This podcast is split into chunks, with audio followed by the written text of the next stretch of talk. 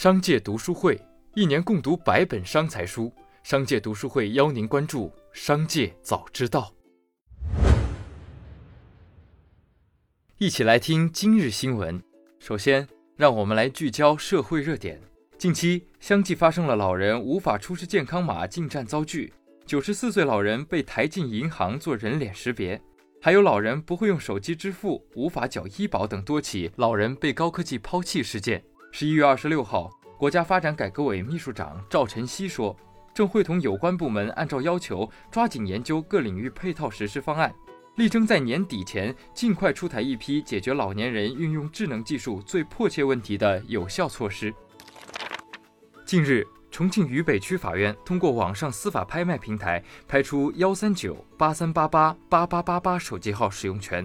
最终以八十五万元成交价拍出。该号码起拍价为三十万元，经二百四十次出价被拍出。法院委托的拍卖活动组织公司工作人员表示，该项目竞买人交了六万的保证金，按规则十天内交付余款。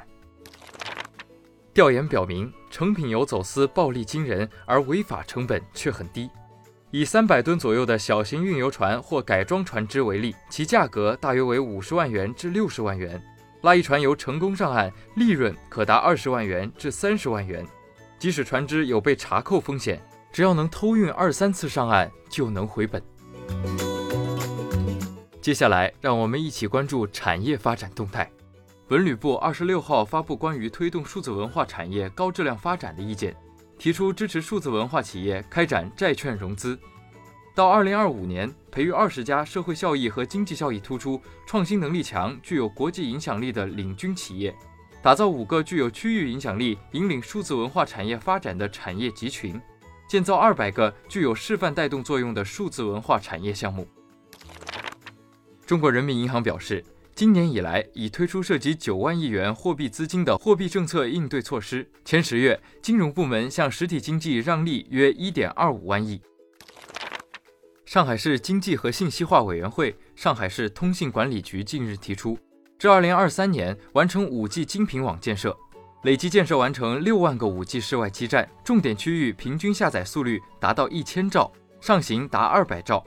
五 G 用户渗透率超百分之七十。共同关注企业动态。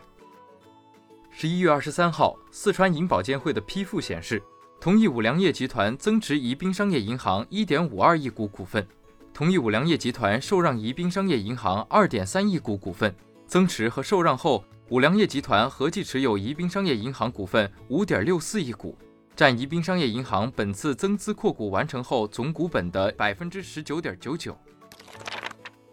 十一月二十六号，南航通用航空有限公司正式实施混合所有制改革。引入国改双百发展基金管理有限公司、南方电网产业投资集团有限责任公司和中国南航集团资本控股有限公司三家投资主体，并实施员工持股，成为实行混合所有制的国家骨干通用航空企业之一。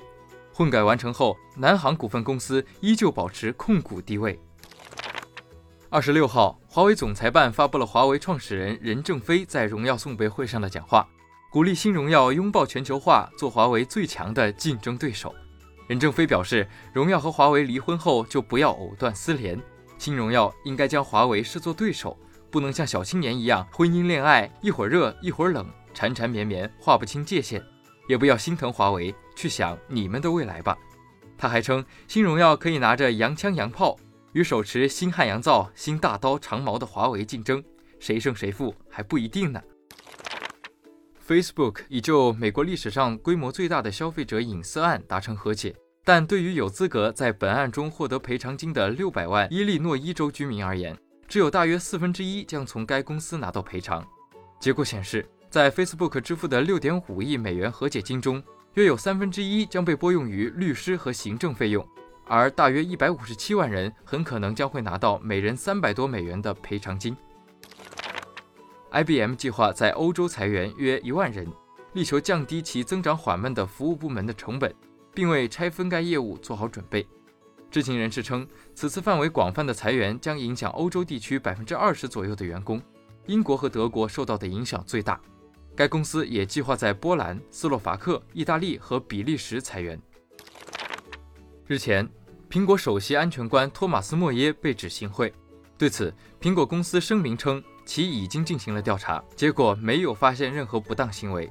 苹果公司表示：“我们希望所有的员工都能诚实守信。在得知这些指控后，我们进行了彻底的内部调查，没有发现任何不当行为。”最后，让我们把目光转向国际。一份法律文书显示。特朗普政府在本周三同意将 TikTok 剥离在美服务业的期限再次延长七天。此前，针对八月颁布的行政令，特朗普政府已给予字节跳动十五天的延期，直至本周五到期。TikTok 方面表示，该行政令的最新期限为十二月四号。十月二十号，瑞典邮政和电信管理局以国家安全为由，宣布禁止参与 5G 频谱拍卖的瑞典电信企业使用华为或中兴公司的 5G 设备。正在使用的设备则必须在二零二五年初之前完成更换。消息一出，激起千层浪，各界纷纷谴责瑞典上述举动，甚至华为的主要竞争对手爱立信也公开支持华为。以上就是今天的商界早知道。最后要提醒您关注我们的新栏目《商界读书会》，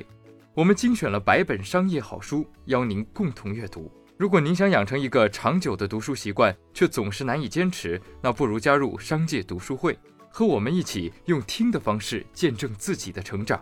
现在加入商界读书会还有精美礼品哦！马上打开微信搜索并关注“商界食堂”公众号，回复“读书会”就可以了解加入了。期待在商界读书会与您相见。感谢收听，我们明天再见。